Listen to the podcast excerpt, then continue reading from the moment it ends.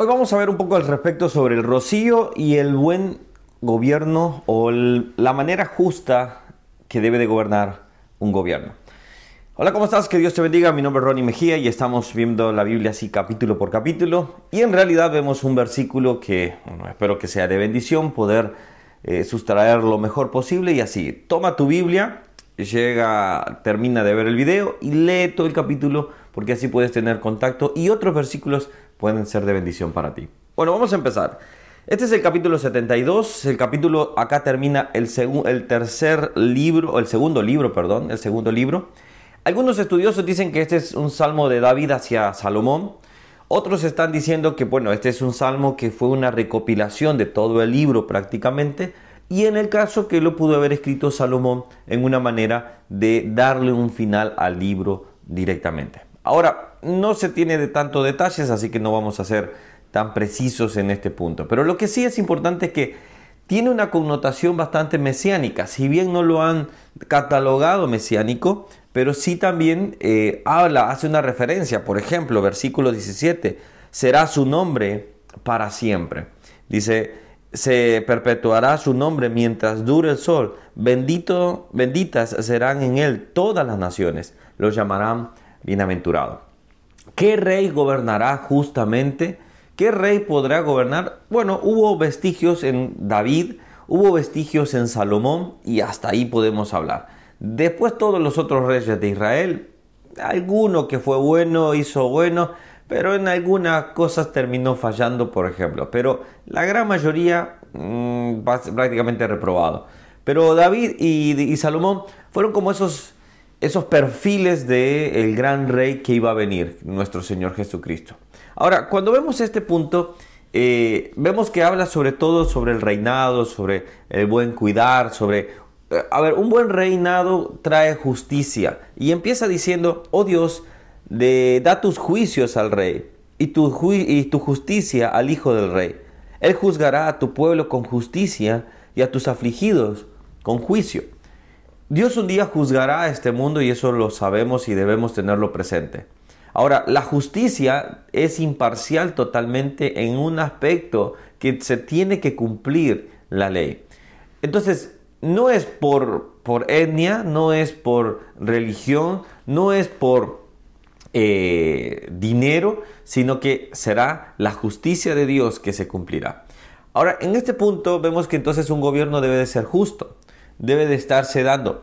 Pero ¿cómo debe de ser el trato de un gobierno o del verdadero rey sobre lo que es eh, sus súbditos? Bueno, esto es algo que me encantó y cuando lo, leí me llamó mucho la atención porque me recordó, bueno, por ejemplo, nosotros este, eh, tenemos en una parte de poder cortar bastante pasto y, y, cada vez que corto el pasto me recuerda obviamente cómo, cómo se mantiene el ciclo que tiene este, bueno, ahora hemos pasado una sequía que no ha, no ha crecido mucho, pero, pero siempre estoy muy pendiente de eso.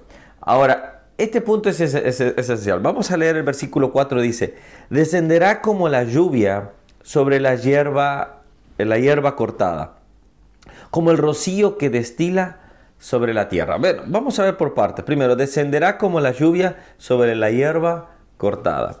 ¿Cuál es la hierba cortada? Bueno, la palabra hebrea, según acá que se está, está dando, es sobre las pasturas, esas hierbas que eh, los ah, vacas, este, ovejas, etcétera, etcétera, van cortando y luego se está renovando para el día siguiente y así sucesivamente para los diferentes días. Porque este, todo tiene un ciclo.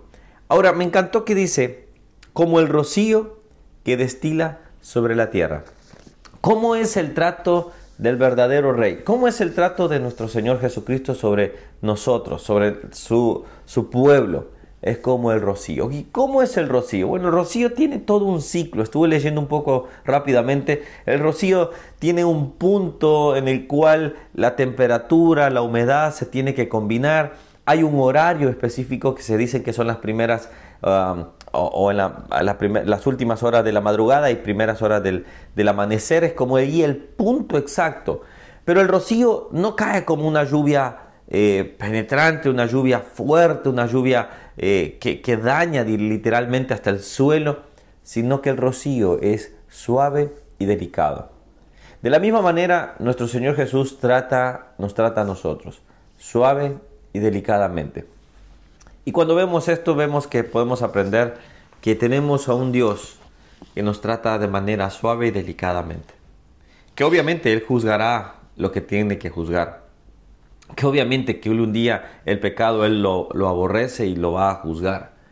Pero mientras tanto, está siendo un juez justo y delicado. Un juez que nos da la oportunidad, dice, que su, dice su palabra, que Él es tardo para la ira, lento eh, y grande en misericordia. Entonces mi pregunta que quiero que debemos reflexionar y decir es, ¿yo qué tipo de gobierno quiero en mi vida realmente?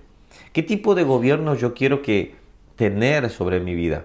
Un gobierno en el cual puedo llegar a tener todas las jactancias como si nosotros podemos pedir y decir, bueno, quiero tener toda la fama, tengo tener todo el dinero, pero cuando después ese amo eh, simplemente será Satanás, obviamente, y, y ese amo terminará siendo juzgado, pero arrastrando a esa persona también.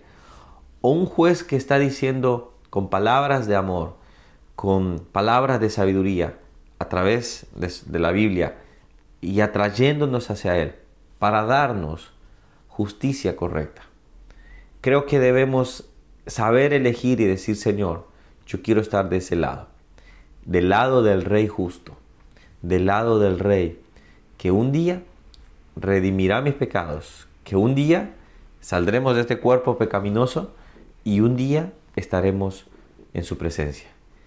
Y seremos como ese pasto cortado siempre, como un pasto lindo quizás, no sé cómo será, si hay pasto o no hay pasto, pero sí quizás podemos decir, esa es la justicia y el reino que un día esperamos. Y ese es el reino de nuestro Señor Jesucristo. Así que eh, qué lindo ver que está en pequeños detalles cómo el Señor nos puede hablar, cómo el rocío puede ser delicado y así es el trato de un buen rey y así es el trato de nuestro Señor Jesucristo. Bueno, déjame comentarios si te parece otro versículo que te pueda llamar la atención y así seguimos aprendiendo. Antes de terminar, déjame orar y así que el Señor nos bendiga durante la jornada o lo que se pueda hacer en este momento. Señor, Gracias por esta reflexión.